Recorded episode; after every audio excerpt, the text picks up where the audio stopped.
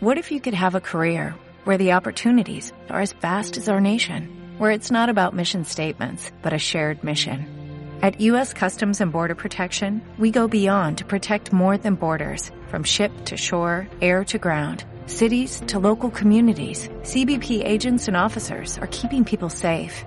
Join U.S. Customs and Border Protection and go beyond for something far greater than yourself. Learn more at cbp.gov/careers. full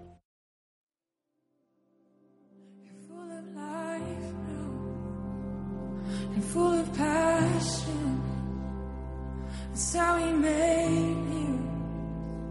Just let it happen. You're full of life and full of passion.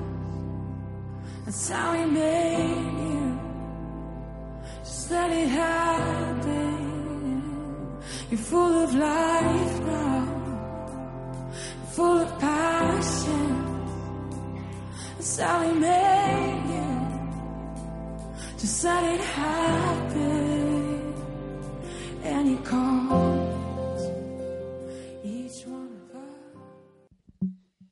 Eh, hoy quería hablar de del dinero, de la pasta. Y bueno, aunque no sea muy, no venga muy a, a cuento, aunque se habla de dinero, no son muchos los, los pasajes de la Sagrada Escritura y de la Biblia que hablan del dinero directamente. ¿eh? Pero voy a aprovechar para leer un fragmento del Evangelio del domingo, que del Evangelio de San Juan, está en, Juan capítulo 2, a partir del versículo 13, y dice, como ya se acercaba la fiesta de la Pascua de los judíos, Jesús fue a Jerusalén y encontró en el templo a los vendedores de novillos, ovejas y palomas, y a los que estaban sentados en los puestos donde se le cambiaba el dinero a la gente. Al verlo, Jesús tomó unas cuerdas, se hizo un látigo y los echó a todos del templo, junto con sus ovejas y sus novillos. A los que cambiaban el dinero les arrojó las monedas al suelo y les volcó las mesas. A los vendedores de palomas les dijo, sacar esto de aquí, no hagáis un mercado de la casa de mi padre. Entonces sus discípulos acordaron de la escritura que dice, me consumirá el celo por tu casa. Los judíos le preguntaron, ¿qué prueba nos das de tu autoridad para hacer esto? Y Jesús les contestó, destruid este templo y en tres días volveré a levantarlo. Los judíos le dijeron, 46 años se ha trabajado en la construcción de este templo y tú en tres días lo vas a levantar. Pero Jesús, al templo al que Jesús se refería, era su propio cuerpo. Bueno,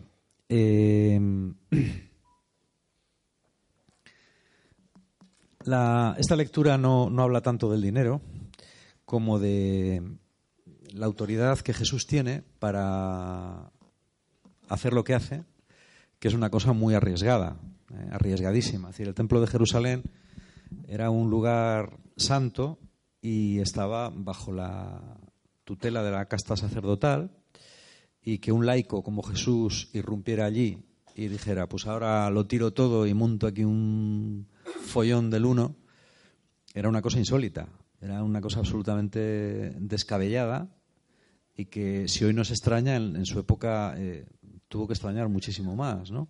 Jesús hace un acto profético. ¿eh? Los, los profetas solían hacer cosas raras a veces. Si lees los profetas, eh, Dios a veces les mandaba hacer cosas muy extrañas, hacer signos delante del pueblo, yo qué sé, pues comprar una cesta de higos o casarse con alguien, incluso, en fin, cosas así. Jesús lo que hace aquí es un gesto. Y los gestos significan algo, un mensaje. Y el mensaje de Jesús es, todo esto va a terminar. Habéis convertido esto en algo que Dios no quiere que sea. Él dice, habéis convertido la casa de mi padre, de mi padre, en una cueva de bandidos. Y hago esto porque tengo autoridad para hacerlo. ¿Vale? Posiblemente este hecho es la gota del vaso que bueno, pues que hace que ya la, los, el Sanedrín y la clase eh, saducea, terratenientes, sacerdotes, que eran los que controlaban un poco el, tinglao, pues decidan terminar con Jesús. ¿Mm? Seguramente hubo también una parte política, porque los romanos implicaron, pero posiblemente esta fue la gota o una de las gotas que desbordó el vaso. ¿eh? Que dijeron, bueno, esto ya sí que no lo vamos a tolerar, no lo podemos tolerar. ¿Vale? Bueno, el pasaje este eh, sí que nos habla de, la actitud de Jesús ante el dinero, por lo menos de una actitud de Jesús ante el dinero. Jesús habla del dinero la mayor parte de las veces en los evangelios para prevenir contra lo peligroso que es. Y la manera más explícita en la que lo hace es precisamente tirando lo que era una de las fuentes de financiación del templo más importantes, que era el cambio, la venta de animales y el cambio eh, que se hacía en el patio, ¿vale? No sé si era en el patio de los israelitas o en el patio de los gentiles, no sé, no me acuerdo. El templo era la mayor institución económica de la época de Jesús. Era la industria fundamental, por decirlo de alguna manera, de, de Judea. Al templo eh, llegaban en época de Pascua de 70.000 habitantes que tenía Jerusalén, normalmente, en época de Pascua podían llegar a 250.000. Y todos pasaban por el templo. Y todos hacían sacrificios. Obviamente, si un judío venía de Alejandría, o venía de Roma, o venía de Antioquía, o venía de Damasco, o venía de no sé de dónde, no podía traer los animales para sacrificarlos andando con él, ni en el barco. Los compraba allí. Entonces aquí debía ser como el ferial de Torlavega. Decir, un enorme lugar para vender animales para los sacrificios. Y de eso el templo sacaba unas ganancias tremendas. Era la principal fuente de ingresos de toda Judea. Y Jesús ataca directamente ahí. Entonces, posiblemente cuando la clase privilegiada ve que Jesús toca ahí, es cuando, bueno, pues Jesús sella su suerte, ¿vale? Y posiblemente, bueno, con toda seguridad, él sabía que eso era así. No solo por su condición de hijo de Dios, sino pues porque no hacía falta tampoco ser muy listo para saber que eh, si tú a los poderosos les tocas mucho las narices, pues ya sabes lo que pasa. ¿De acuerdo? Pero bueno, yo hoy no quería hablar de eso. Yo quería hablar eh, de un tema del que ya hace tiempo que, quiero hablar y es el tema del dinero. Del tema del dinero no hay mucho que hablar. ¿Vale? Eh, hace un- unos par de semanas estaba leyendo una, autobiografía de, de Brennan Manning, que es un, bueno, un, un personaje, un director espiritual norteamericano, ex sacerdote y ex bastantes cosas. Y él dice que dice la primera vez que yo fui a predicar, eh, me invitaron a predicar en una, en una iglesia pentecostal, curiosamente, ¿no? siendo yo un ex sacerdote católico. Y bueno, prediqué varios días, dice, estábamos mi mujer y yo, porque él, bueno, dejó de ser sacerdote y se casó. Estábamos en una situación económica muy mala y bueno, di una serie de retiros en, una iglesia, en, creo que era en Montana. Y el último día, cuando había que pedir la ofrenda, el pastor me dijo, dame, dame el micro, dice, dame el micro que los católicos no sabéis pedir. ¿Eh? Dice, ya pido yo, no te preocupes. Y dice, sí, sí, vamos, esto debió ser, pues no sé, principios de los 70. Dice, si me dieron 15 mil dólares de aquella, ¿no? Dice, bueno, mi mujer no se lo podía creer, ¿no? Y es verdad que, bueno, muchas veces eh, las iglesias católicas no se pide y los católicos, por consiguiente, no están acostumbrados a dar. Eh, el problema que tenemos en la iglesia católica eh, viene de muy atrás y es que durante bastante tiempo, prácticamente desde el principio, la iglesia acumuló muchos bienes y a partir de, en España concretamente, a partir del siglo XIV creo que fue, se impuso la costumbre de dar el diezmo. Cada agricultor tenía que dar una décima parte de su cosecha a la iglesia. La iglesia normalmente hacía tres partes. Una iba para una iba para la fábrica, para la propia iglesia. Otra creo que iba para el sacerdote y la tercera parte iba para el obispo, para el. ¿no? Los obispos eran inmensamente ricos. ¿eh? Algunos obispos como el de Toledo eran, eh, bueno, tenían unas rentas de, yo qué sé, no sé, no, recuerdo ahora de, memoria, pero en ducados eran, eran rentas muy elevadas, ¿no? Y eso permitía, pues, hacer mucho gasto suntuario, construir grandes catedrales, eh, mantener un clero numerosísimo, pero vamos, numerosísimo e innecesario, por otro lado. Y, también hacer mucha caridad. Es decir, la Iglesia hacía muchísima, muchísima caridad. Solamente en Sevilla, que era un arzobispo muy rico, no sé si el obispo daba de comer a dos mil personas todos los días. ¿Vale? Eh, esa costumbre, que la Iglesia fuera rica y después de la desamortización del siglo XIX, cuando el Estado le quitó todas sus tierras a la Iglesia y convirtió a los curas y a los obispos en funcionarios, ha hecho que la gente católica esté acostumbrada a no dar dinero. La Iglesia es algo, pues, pues como, como la educación o, en cierta medida, como la sanidad. Bueno, la sanidad no es gratis desde hace tanto tiempo, ¿no? Pero sí, desde hace ya bastante. Entonces, eh, la Iglesia está considerada como algo funcionarial. En los países, sobre todo el sur de Europa, es así. El Estado paga a los curas, entonces, pues bueno, normalmente, pues el cambio es lo que echamos en el cepillo. Yo he recolectado algunas veces el cepillo y cuentas lo que hay en iglesias. No en todas las iglesias es así, pero en la mayor parte de las iglesias es ridículo el dinero que se da. Entonces, hablar de dinero a los católicos es muy difícil, porque los católicos no están acostumbrados a dar. ¿Vale? Y si dan, pues lo dan en, fechas especiales, la campaña contra el hambre, eh, el Domun, o cuando yo era pequeño, pues en el Domus salías a la calle, ¿no? Había unas huchas con cabeza de chinito y cabeza de negrito, ¿eh? y salías y salías por la calle a pedir, ¿no? Y la gente te echaba te un duro, cinco duros o lo que pues lo que lo que fuera, ¿no? Pero aparte de eso no se solía compartir. Ese tema está cambiando rápidamente. Está cambiando mucho. Eh, porque en algunos países como Estados Unidos la Iglesia se autofinancia. En Estados Unidos hay muchísima costumbre de dar dinero, muchísima costumbre de dar dinero, ¿vale? Hay iglesias que pueden recaudar 20 mil dólares en un fin de semana. La gente está acostumbrada, las iglesias evangélicas también.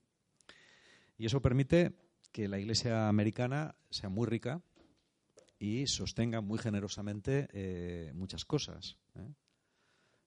con la iglesia alemana, que yo creo que es la segunda más rica, pasa lo mismo también. Entonces, esas dos iglesias sostienen buena parte de la iglesia latinoamericana, por ejemplo. Eso está bien, es una comunión de bienes.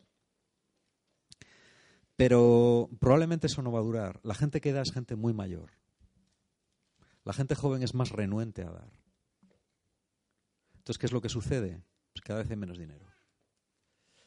Y cuando hay poco dinero, eh, o cuando se gestiona todo a grandes niveles, eh, se producen situaciones muy caóticas. Yo no voy a hablar ahora de las finanzas de la Iglesia, de eso se podría hablar en otro momento, pero bueno, yo creo que es un tema que aquí tampoco nos interesa tanto. ¿eh? Las finanzas de la Iglesia son un caos, un absoluto caos, ¿eh? porque bueno, eso lo sabe todo el mundo y por eso hace que las reformarlas sea tan difícil. Es decir, mm, cuando la gente habla de las riquezas del Vaticano y todas estas cosas, el problema no son las riquezas. El Vaticano no tiene muchas riquezas. Lo que pasa es que eh, la forma en la que tiene las riquezas ha provocado muchos escándalos. Y hasta que no se cambien ciertas cosas, seguirá provocándolos porque no se puede evitar. ¿eh? Es más un problema de lo mal que se gestiona el dinero o de lo que se hace a través de las instituciones de la Iglesia que el dinero de la propia Iglesia. En general, la Iglesia es honesta con el dinero. Es decir, yo no lo digo porque sea lo políticamente correcto, digo, digo esto porque es verdad. Otra cosa es que el dinero yo creo que en general se gestiona muy mal, muy mal. Como digo lo uno, lo digo lo otro. ¿no? Eh, por la parte que nos toca, mm, yo quiero decir otra cosa. Yo estoy convencido de que el futuro de la Iglesia en buena medida son los movimientos y las comunidades como esta. Porque el sistema este tinglao eh, montado de pues tal y como lo conocemos, de parroquias, obispados, no sé qué, no sé cuánto, no va a desaparecer, pero va a cambiar de tal forma de aquí a 20 años que va a ser como si en cierta medida desapareciera. Y el dinero va incluido ahí también. Entonces, eh, instituciones que dependen de la Iglesia como Cáritas y otras van a tener que hacer reestructuraciones muy importantes. Y la parte de la caridad, en buena medida, va a depender de gente como nosotros. Va a ser así. ¿Vale? Ya no va a ser algo tan institucional, va a ser algo que la gente como nosotros eh, vamos a gestionar, ¿no? Eh, yo creo que Dios no tiene ningún problema con el dinero. Hay cristianos que consideran el dinero como una cosa. Ah, dinero, quita, quita. No, no, no me hables de dinero. No, el dinero es importante. El dinero valora, eh, valora el esfuerzo. Generalmente las cosas que te pagan, como dice mi hermano, que en estas cosas es nombre sabio, ¿no? Dice, fíjate si el dinero es importante, ¿eh? que, que es lo único que te dan por trabajar. Dice, dice, solamente trabajando te dan dinero. Dice, por lo demás tienes que pagar tú. Es verdad. Es importante porque valora la medida de lo que tú aportas y que supuestamente la sociedad te devuelve. Que lo haga de manera justa o no es otra cosa. El dinero es importante porque el dinero es fundamental para el reino de Dios. Esta es la primera idea.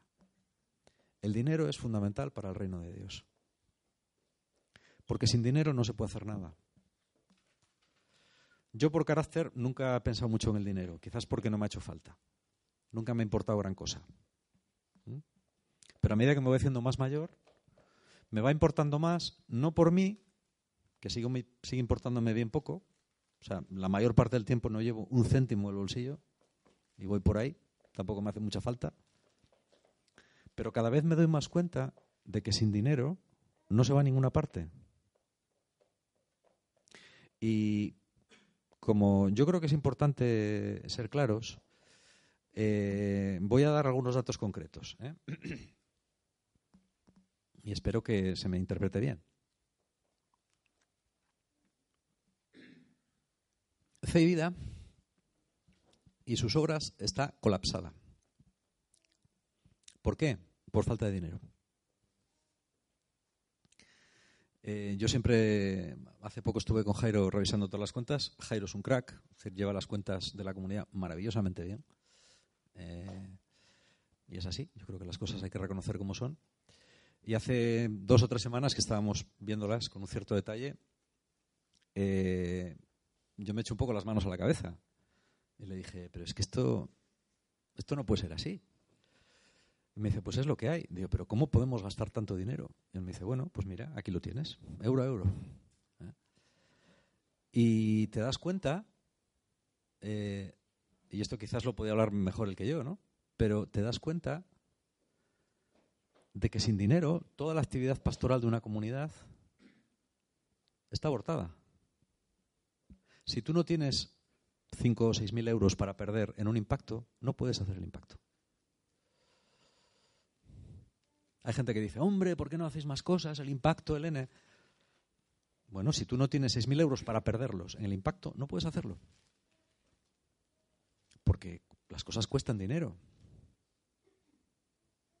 Si tú, si tú no tienes dinero para mm, organizar cualquier pequeño evento, para alquilar un equipo, para, para, para pagar una propaganda, para... No lo puedes hacer. Si tú haces una cosa para, para, chicos jóvenes y no financias a algunos de ellos que no tienen dinero, mejor que no los invites. O simplemente haces cosas para niños ricos. ¿Eh? Hay grupos que lo hacen así. Hay grupos que lo hacen así. Te dedicas a evangelizar a niños ricos. Entonces sí, no hay ningún problema. Pides lo que cuesta y lo puedes hacer. ¿Eh? Yo siempre le he dicho a Jairo, y es una política que seguimos, la de tener una transparencia absoluta. Incluso colgar las cuentas de la comunidad en la red. Que las puede ver todo el mundo, hasta el último céntimo. No hay nada que ocultar. Aquí nadie cobra nada.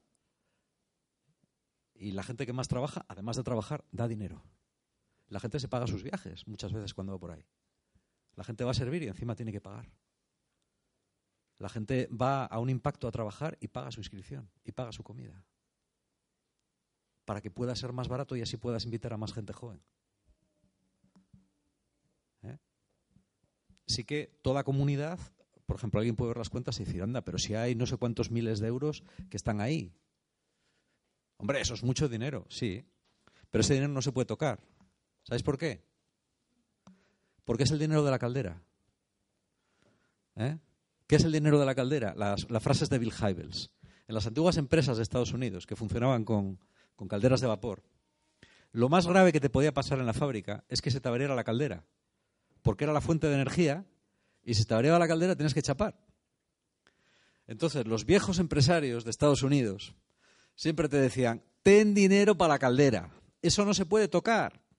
¿eh? Aunque estés en la ruina, el dinero de la caldera es sagrado. Porque si se te rompe la caldera, tienes que chapar y despedir a todos los obreros. ¿eh? Hay un dinero, y toda comunidad sabe cuál es, que está ahí para la caldera. Porque si no, tienes que cerrar esto. Esto y los demás lugares de España en los que estamos. Ese dinero tiene que estar conservado ahí. Pero si descuentas ese dinero, veréis. No, no hay dinero.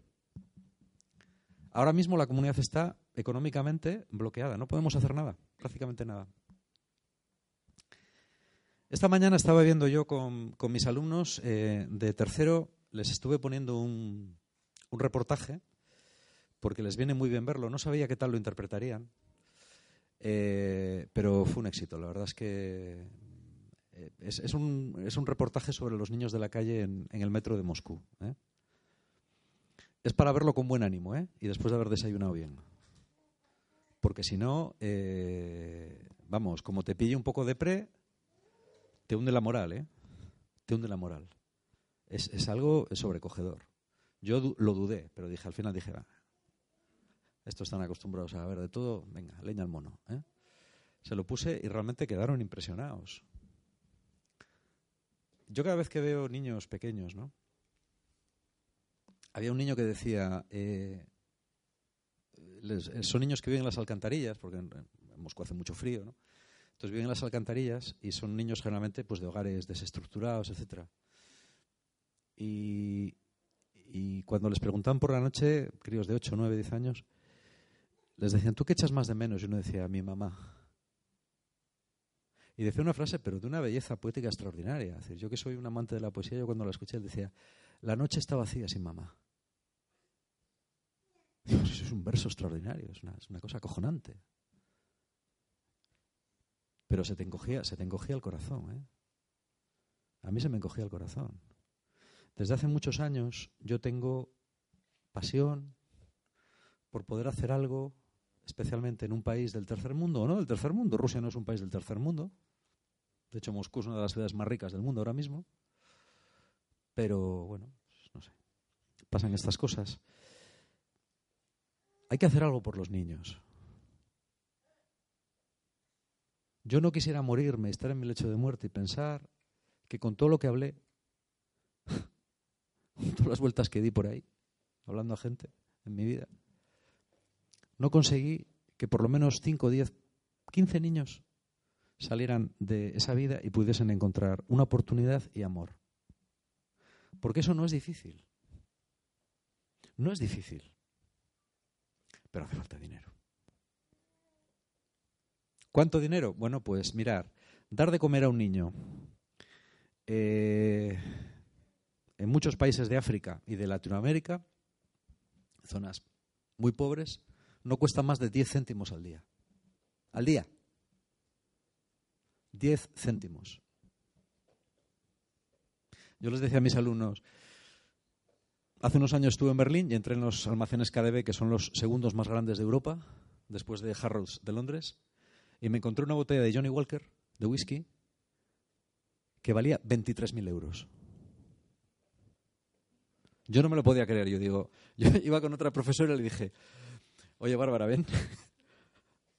Ahí pone 23.000 euros, ¿no? Me dijo, ¿se habrán equivocado? No. no, aquí no se equivocan en eso. La tenían metida en una, claro, o sea, no vas a ir, la coges y se te cae, ¿no? Dices, ay, le dices a la chica, es que se me cayó. Cago en 10. Bueno, 23.000 euros. ¿A cuánto te sale el vaso de whisky? Eh, no era de litro siquiera, era de 75, normal. Era un whisky de 40 años. ¿Vale? Yo probablemente no lo distinguiría. Yo sé distinguir uno de, uno de 8 de uno de 30. Pero probablemente uno de 30, de uno de 23.000, no, seguro que no. Y creo que poca gente lo distinguiría. 23.000 euros. Digo, bueno, cuando lo tienen aquí en KDB es porque alguien lo compra pues, algún millonario ruso, gente que dice, pues, ah, mira, 23.000 pavos me ha costado. Vamos a bebérnosla. Es la beben. Sin llegar a ese extremo. Yo sé que aquí nadie se bebe whisky de 23.000 euros la botella. ¿vale? Sin llegar a ese extremo, ¿no podríamos dar un poco más de lo que damos? ¿Algo? ¿Cinco euros? ¿Diez? ¿Quince? Yo entiendo que no todos los que estamos aquí podemos dar el diezmo, ¿no? Pero entre, entre dar el diezmo y no dar nada, yo creo que hay una gran diferencia. A mí me joroba mucho hablar de esto porque parece que estás hablando de pedir, ¿no? Y es verdad, yo estoy hablando de pedir, yo estoy pidiendo dinero ahora. Hace falta dinero. Hace falta mucho dinero. Si esta comunidad tiene que crecer, mm, yo hace poco lo hablaba, no sé con quién era, con alguien. No sé si era, bueno, con un grupo con el que me reúno algunos sábados o con alguien en particular, ¿no? Que me preguntaba por la visión y por la comunidad y tal. Yo dije, mira, eh, esto es muy sencillo. Fe y vida está colapsada. Así, así de sencillo. Puede parecer que va muy bien, sí, a cierto nivel va bien, pero está colapsada, no puede hacer nada. No tiene gente suficiente y no tiene un duro para emprender ningún nuevo proyecto. Nada. Así que si el Señor no manda gente y no manda dinero, la historia de y Vida se terminó aquí. Eso les decía. La gente se me quedaba así mirando. ¿Es así? ¿Es así? Porque para cualquier cosa que hagas necesitas dinero. Para cualquier persona que quieras mandar. Para ¿eh? Yo sé que aquí hay gente de una fidelidad extraordinaria dando el diezmo. Que en las buenas y en las malas durante años lo han estado dando. ¿eh? Y yo me quito el sombrero. Y gente pues que no. Yo creo que lo que Jesús nos puede pedir pues Jesús no era un hombre de leyes. Él no decía tienes que dar. Bueno, y vale si doy el 2,5%. Bueno, vamos a dejarlo en el 2,35. ¿Valdría el 2? Mira, no sé, tú sabes lo que puedes dar. ¿eh? Cada uno de nosotros, cuando tú has entregado tu vida al Señor, hay una cosa que está muy clara. El dinero es del Señor. El dinero va en el paquete. Cuando tú entregas tu vida, el dinero va en el paquete. Tengas mucho tengas poco, el dinero ya no es tuyo, el dinero es de Él. Igual que tu tiempo, tu tiempo ya no es tuyo, tu tiempo es de Él. Tú hablas con él y le preguntas dónde quieres emplear, dónde quieres que él emplee tu tiempo y tu dinero. ¿Y cuánto? ¿Vale? Y a lo mejor él te dice, quiero que emplees tu dinero en irte a Cancún. Perfecto, no pasa nada. Si el Señor te lo dice, a Cancún.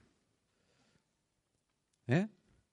Pero a lo mejor te dice, no, a Tenerife. Y el resto dalo. Que al final el clima es igual, las playas no las vas a distinguir y te va a salir razonablemente más barato y vas a ahorrar bastantes toneladas de CO2 a esta atmósfera en viajes de avión inútiles, absurdos y estúpidos, ¿eh? que pues eso, ¿no? Hay gente que te dice, yo qué sé, Josu, eh, a mí me gustaría ir a las Maldivas. Digo, ah, pues muy bien. ¿Y qué, vas a encontrar en las Maldivas que no hay en Lanzarote, Celemín? Tú. ¿Eh? O en Bali, porque si me dices que vas a ver los templos, vale. Pero tú no creo que vayas a ver los templos. Eh, para tomarte cubatas en un chiringuito y, estar tumbado bajo una palmera, ¿qué más te da Bali o las Maldivas que Tenerife? Y si me apura, según la época del año, que Mallorca. ¿Eh? Lo estaba pensando también, pero bueno, por lo de las palmeras, ¿eh? Por lo de las palmeras, que bueno, Suances palmeras tampoco hay que exagerar. O sea, no. Suances no. A ver,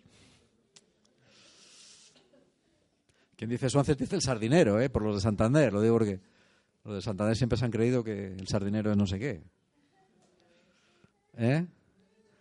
Como Suances. ¿eh? Bueno, los de, los de Rumoroso tenéis el pozo Tremeo. Ahora ya no se puede bañar uno, pero de antes sí, sí podía. ¿no? En otra época, sí. Bueno, bromas aparte, yo es un poco de lo que quería hablar. ¿no? Decir, no, no hay que ponerse dramáticos. A mí no me gusta ponerme dramático, pero quería compartir con todos un tema que a mí me preocupa. Porque cuando apuestas tu vida a un proyecto, quieres que ese proyecto crezca, ¿no? Y, quieres que mucha gente salga bendecida de ahí. Quieres que mucha gente salga bendecida y quieres. Y por eso pides, ¿no? Así que yo os animo a que cuando la próxima vez que tengáis oración os pongáis delante del Señor y le digáis, Señor, del dinero que me das cada mes, ¿realmente necesito gastarlo todo en mí mismo? 100%. ¿No podría dar algo? Quizás no tienes por qué darlo en la comunidad, ¿eh? Parece perfecto. Que lo des donde quieras. También es verdad que el dinero concentrado hace mucho más que el dinero disperso. Yo siempre digo que 100.000 cerillas encendidas individualmente no provocan ningún calor. Si las juntas, provocan una buena hoguera. ¿Eh? Entonces, sé que es un tema del que no hablamos mucho, o del que no hablamos nunca, pero yo hoy sentía que era bueno hablar de él. Y bueno, reflexionar sobre él, ¿no? Y ya está.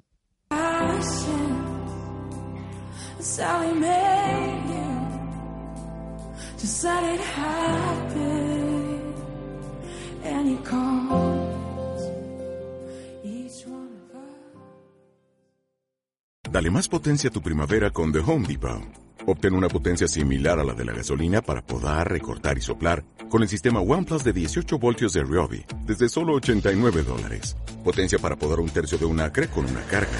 Potencia para recortar el césped que dura hasta dos horas. Y fuerza de soplado de 110 millas por hora. Todo con una batería intercambiable. Llévate el sistema inalámbrico OnePlus de 18 voltios de Ryobi. Solo en The Home Depot. Haces más. Logras más.